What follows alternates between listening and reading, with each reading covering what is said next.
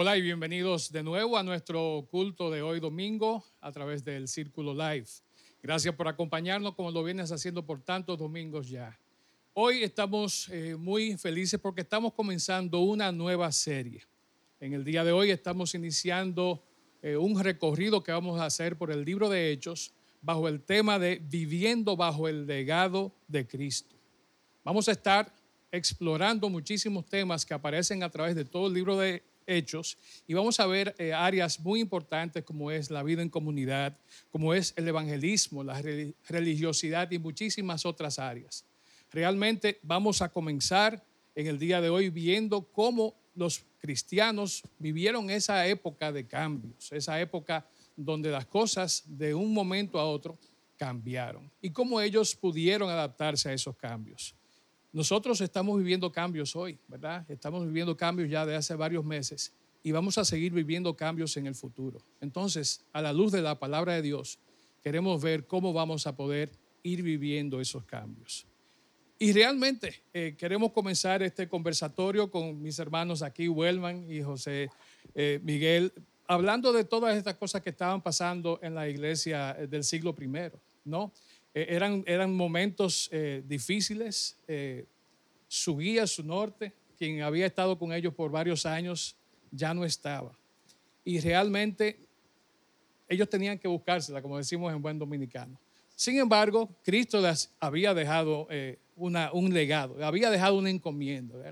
Entonces queremos ver cómo podemos nosotros entender cómo ellos pudieron vivir bajo ese legado que Cristo había dejado. Y legado, eh, como yo lo entiendo y pensaba en estos días de eso, ¿qué legado yo voy a dejar, por ejemplo, a mis hijos? ¿Cuáles son las cosas que, más que una herencia material, más que una casa, un eh, dinero, que no, no lo hay, pero ¿qué, ¿qué, legado vamos a dejar a nuestros hijos, sobre todo en una época como la que estamos viviendo hoy? ¿Cuáles son las cosas realmente de valor que podemos dejar a nuestros hijos? Y, pensando en eso, quiero que hablemos un poquito sobre ese legado que Cristo eh, dejó a la iglesia, pero dejó específicamente al inicio a ese grupo de, de, hombres que estuvieron con él por tres años y medio. Mira, JJ, eh, yo, ¿verdad? Como tú, soy padre, obviamente no a tu nivel, eh, me faltan algunos añitos para llegar ahí, pero eh, una de las primeras cosas que yo pensé cuando vi a, a mi primogénito, ¿no? Nacer, eh, oye, o sea, ya yo tengo que hacerme un hombrecito, porque hay alguien que va a aprender de mi ejemplo y todo el que ha cogido alguna vez o leído algún libro de educación sabe que se, la gente aprende más del ejemplo tuyo que de lo que tú dices. Entonces, eh, eh, yo pienso que precisamente uno de, de, los retos, ¿no? Eh, para los cristianos del primer siglo y, nosotros ahora, viviéndose así bajo el legado de Cristo, es seguir su ejemplo. O sea, vivir como Él vivió. Pienso que eso sería de, las cosas más importantes que, implica vivir bajo el legado de Cristo.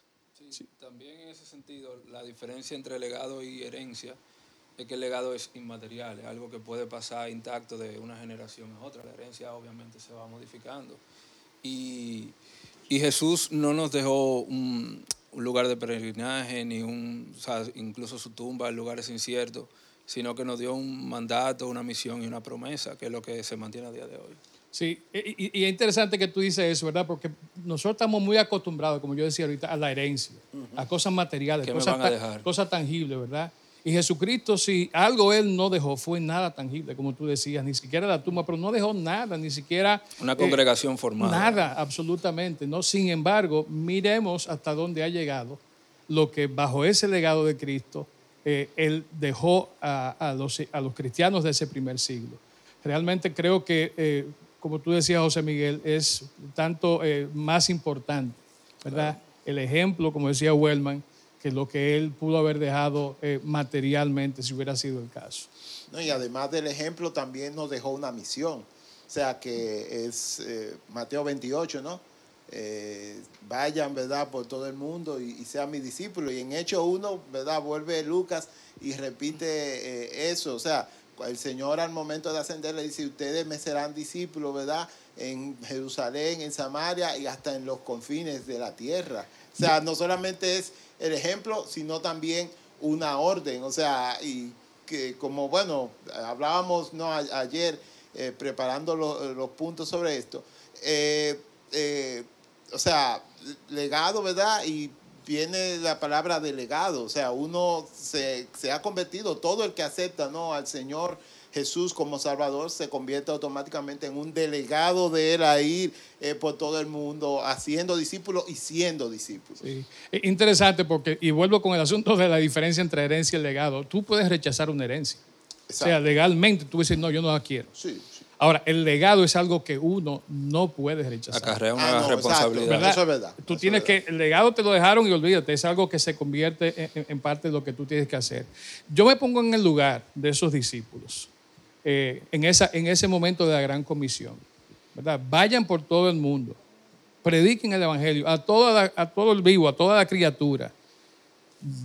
Yo estoy ahí en ese grupo, en ese momento, apenas después de tres años de estar con el maestro, yo personalmente no me hubiera sentido capacitado. Incluso al final uno ve que muchos de ellos todavía están en el proceso, haciendo preguntas, dudas, eh, ellos mismos con posiciones distintas entre ellos, y puede ser un llamado abrumador. Incluso eso de que, les, eh, que el Evangelio se expandiera, vemos que muchas veces no es iniciativa propia de ellos, sino persecuciones, cuestiones políticas, y vemos cómo el Evangelio entre judíos y gentiles se va como expandiendo y dando respuesta a esa misma a esa misma promesa del Señor. Entonces sí, puede ser abrumador en un principio, pero como decíamos, el legado conlleva una responsabilidad. Sí. Ahora, ¿cómo entonces ellos llegan a ese punto de decir, mira, es verdad, vamos, tenemos este gran, esta gran encomienda, pero vamos, vamos a meter mano, vamos a hacer lo que, lo que Él nos, nos, nos pidió que hiciéramos. De hecho, el Señor también le dice en un momento a ellos, miren, no hagan nada. O sea, le dice, vayan por todo el mundo, prediquen el Evangelio, pero, le dice, no, espérense. ¿Verdad? Eh, eh, en, inglés hay una expresión que dice, giddy up and wow. Tú le dices al caballo, dale, pero lo frenas. Entonces, ¿cómo, cómo, cómo sucede eso? O sea, eh, ¿cómo manejamos eso cuando recibimos esa orden de, ir a hacer algo, pero nos dicen al mismo tiempo que paremos? Precisamente, Esperemos. Precisamente el asunto es que yo pienso que los discípulos, o sea, no estaban preparados. No estaban preparados porque lo que el Señor le pedía realmente era una tarea fuera de la capacidad, no solamente de ellos, sino de cualquier persona. Y por lo tanto necesitaban ¿no? Eh, eh, un extra, ¿no? poder, como dice eh, el libro de, de Hechos en el capítulo 1.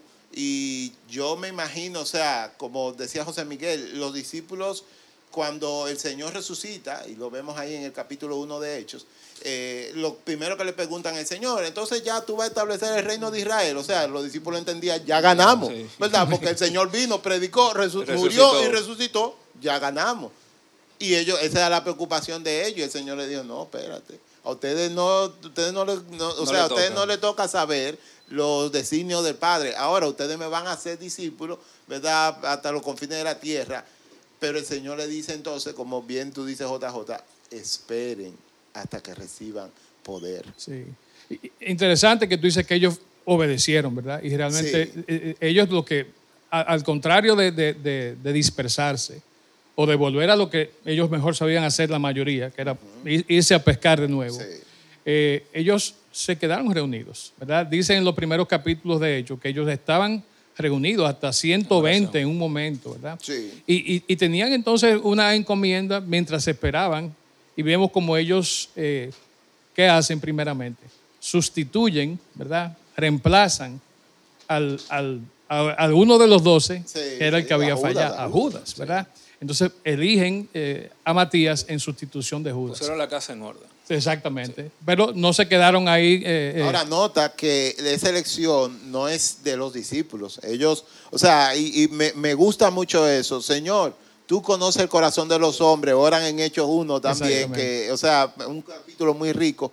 Señor, tú conoces el corazón de los hombres. Nosotros, obviamente, ¿verdad? Tenemos nuestro método humano, nosotros vamos a echar suerte, pero nosotros sabemos, es como diciendo que tú tienes control de todo. Entonces, de esta suerte que vamos a echar, no sé si fueron unos dados, si fue Timarín de dos pingos pero echaron suerte. ¿eh? Entonces, pero el asunto es, primero, la dependencia en el Señor y también la confianza en que lo que el Señor eligiera, eso era lo mejor. Exactamente. Ahí mismo en ese pasaje me gusta eh, cuando dice que ellos se mantenían reunidos constantes, ¿verdad? En oración, en oración. Entonces ellos estaban pendientes, ellos estaban pendientes. Ahora, ¿a qué estaban pendientes? ¿verdad? Y, eso lo vemos eh, eh, en el, primero, primer capítulo de Hechos también, que él le dice, ustedes van a hacer todo esto, van a poder ejecutar todo esto que yo estoy mandando a hacer, no por sus propias fuerzas, no por lo que ustedes saben y han aprendido conmigo, sino porque ustedes van a recibir poder y ese poder va a venir del Espíritu Santo, ¿verdad? Entonces llegamos a ese punto donde el Espíritu Santo, ¿verdad? en el día de Pentecostés, en esa celebración eh, tan famosa que precisamente muy, digo yo, estratégicamente de parte de Dios, estaba todo, eh, ¿verdad? Eh, israelitas de todas partes, ¿verdad? Judíos, ¿verdad? Es un momento estratégico para que llegue en ese momento el Espíritu Santo y se esparce el mensaje. yo no, yo no Y me pregunto, ¿no? muchas veces eh, recibimos esa encomienda de parte del Señor. Y, yo personalmente, aún para hacer algo así tan sencillo como esto, ¿verdad? sentimos carga, sentimos preocupación. Y, para mí es, eh, en mi caso particular, falta de realmente tener esa dependencia, esa confianza, esa seguridad de que cuando el Señor me manda a hacer algo, lo voy a hacer no porque yo me lo proponga, no porque yo te esté capacitado, porque yo tenga las herramientas necesarias, sino porque Él, así, al igual que los discípulos, va a dar de su poder. Y yo creo que se espera que, Jesús lo mande. Esperen en Jerusalén, crea cierta dependencia, ¿no? E, esperen que yo le dé poder, porque tal vez uno de ellos pudo decir, pudo decir pero yo vi a Jesús haciendo eso, ya nosotros sabemos cómo hacerlo, sino que incluso en Pedro se ve un cambio radical eh, antes de Pentecostés, que era un tipo impulsivo, mm. eh, sumamente volado, y luego lo vemos en Hechos 2 dando el discurso de Pentecostés como una persona sumamente sosegada, ¿no?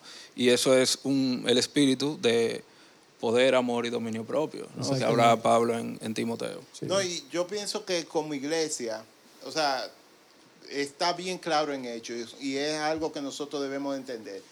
Nosotros en nuestras fuerzas no podemos con la misión. La misión nos sobrepasa. Está encima de, de nosotros. Por eso entonces necesitamos con urgencia depender del Señor.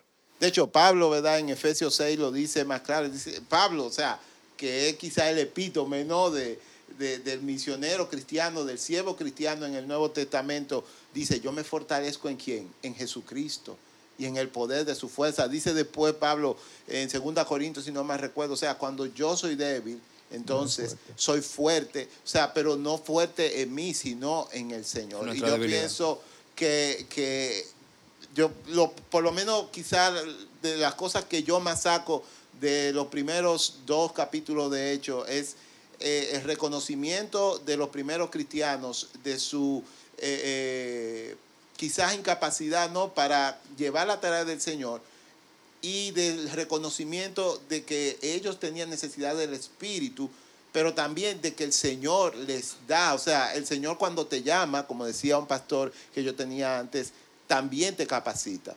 O sea, el Señor los, los llenó del Espíritu y le, le dio capacidad que o sea, eran gente diferente, como bien dijo José Miguel.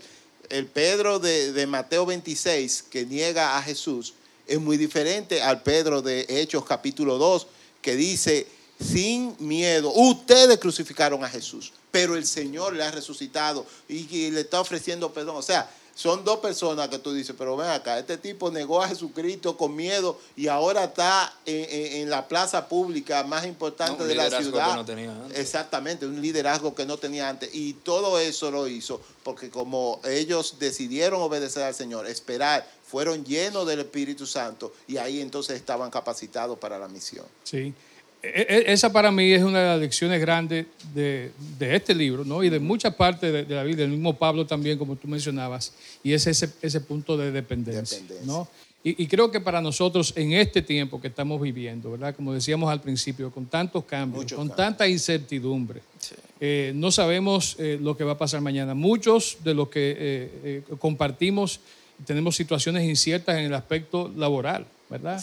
Si no se ha perdido el empleo como tal, sí se ha visto mermado, ¿verdad? E, e, el, flujo de, ingresos y de oportunidades para ser productivo. Entonces, creo que para nosotros como iglesia, el ejemplo de esta iglesia del primer siglo realmente es eh, sumamente interesante. Y vamos a estarlo viendo ¿no? en las próximas eh, cinco o seis semanas a través de todo el recorrido que vamos a hacer a través del libro de Hechos. No sé si tienen algún otro comentario, alguna cosa que, apuntar antes bueno, de... Bueno, eso que tú decías de los últimos, ¿verdad? Esta época que estamos viviendo, eh, la palabra más eh, que nos encontramos en todos lados es incertidumbre. hemos cambiado todos los procesos, aunque no perdamos el trabajo, pero la forma en que trabajamos, la forma en que nos educamos, la forma en que nos congregamos como, como, ¿verdad? como comunidad es totalmente diferente y todos esos cambios generan inestabilidad. Eh, pero yo no creo que, Dios nos llame a vivir en incertidumbre. Al contrario, la fe es la certeza de lo que se espera, la convicción de lo que no se ve. Entonces, aunque estemos en un momento de inestabilidad, no es un lugar al que Dios nos llama a estar mucho tiempo, sino que pasemos mirando a Él y su plan. Sí. Y yo, la verdad es que uno tiene ¿verdad? problemas con los cambios, porque usualmente los cambios nos sacan de nuestra zona de confort de, o sea, nosotros somos seres rutinarios donde tenemos, nos gusta tener todo bajo control y ahí nos sentimos seguros. Y por eso a veces los cambios, uno como que tiende a verlo como algo malo, porque nos sacan de la zona de confort y nos quitan del control que nosotros tenemos sobre las cosas. Pero siempre recuerdo, ¿verdad? En Juan capítulo eh, 12, ¿verdad? El versículo 24, cuando Jesucristo dice que les aseguro que si el grano de trigo que cae en la tierra no muere, queda solo, pero si muere, da mucho fruto. o sea, el cambio, la transformación no tiene que ser malo necesariamente. De hecho, todo lo contrario, puede ser bueno. O sea, eh, pasar por un momento quizá de crisol, como el grano. El grano, cuando tú lo siembras, tiene que podrirse en la tierra y morir, Porque si no, entonces tú no tienes tu, mata de guandule. Entonces, o sea, eh, para mí eso, por ejemplo, cuando viene una temporada de cambio en mi vida, me acuerdo de, digo, bueno, Señor, yo sé que tú me vas a pasar por aquí y estoy seguro que por ti lo que viene será mejor. Y yo pienso que eso también, o sea, lo vemos en la, en la iglesia, en la iglesia eh, primera de, de Hechos, capítulo 1, o sea, los discípulos como, Señor, tú te vas ahí y yo pienso que el hecho de que el Señor se fuera hizo que la iglesia ¿verdad? pasara a la próxima etapa. Precisamente así fue. Bien, estamos eh, agradecidos de, poder tener este tiempo de comenzar de esta manera el, estudio que vamos a estar eh, realizando, esta nueva serie a través del libro de Hechos. Y concluyendo, quisiera leer un par de versículos que están en Isaías, capítulo 50, versículos 10 y 11. Dice así, entre ustedes ¿quién teme, al, teme al Señor y obedece a su siervo? Si caminan en tinieblas, sin un solo rayo de luz, confíen en el Señor y dependan de su Dios. Pero tengan cuidado, ustedes que viven en su propia luz y que se calientan en su propia fogata. Y muchas veces esa es la actitud que nosotros tomamos, ¿verdad? Teniendo la luz del Señor, teniendo eh, esa guía en momentos de oscuridad, queremos alumbrarnos con nuestra, propia luz. Y ya sabemos que esa propia luz nuestra no alumbra lo suficiente. Y si alumbra, no alumbra generalmente para ir por el camino que no debemos tomar. Y vamos a pensar en esto, vamos a, meditar en esto, vamos a ir escudriñando las enseñanzas que tenemos en el libro de Hechos, que son riquísimas y que en muchos eh, aspectos son paralelos a lo que nosotros vivimos aquí en nuestra comunidad de fe, el Círculo, ¿verdad? Es una iglesia que realmente está basada y practica los principios de la iglesia del primer siglo, de la iglesia del capítulo de Hechos. Vamos a darle gracias a Dios por esta oportunidad que nos da de poder eh, reunirnos de esta manera como lo venimos haciendo. Y también vamos a pedirle que nos permita pronto poder vernos la cara eh, los unos a los otros. Así que vamos a terminar en oración, dándole gracias a Dios por este tiempo y pidiéndole que nos guíe. Oramos.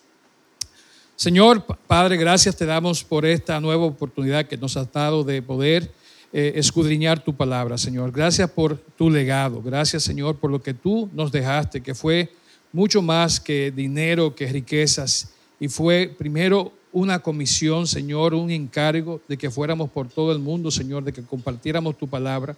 Y también, Señor, no lo hiciste eh, eh, de manera eh, indiferente, Señor, sino que nos diste el poder, el poder que llega a través de tu Santo Espíritu, Señor.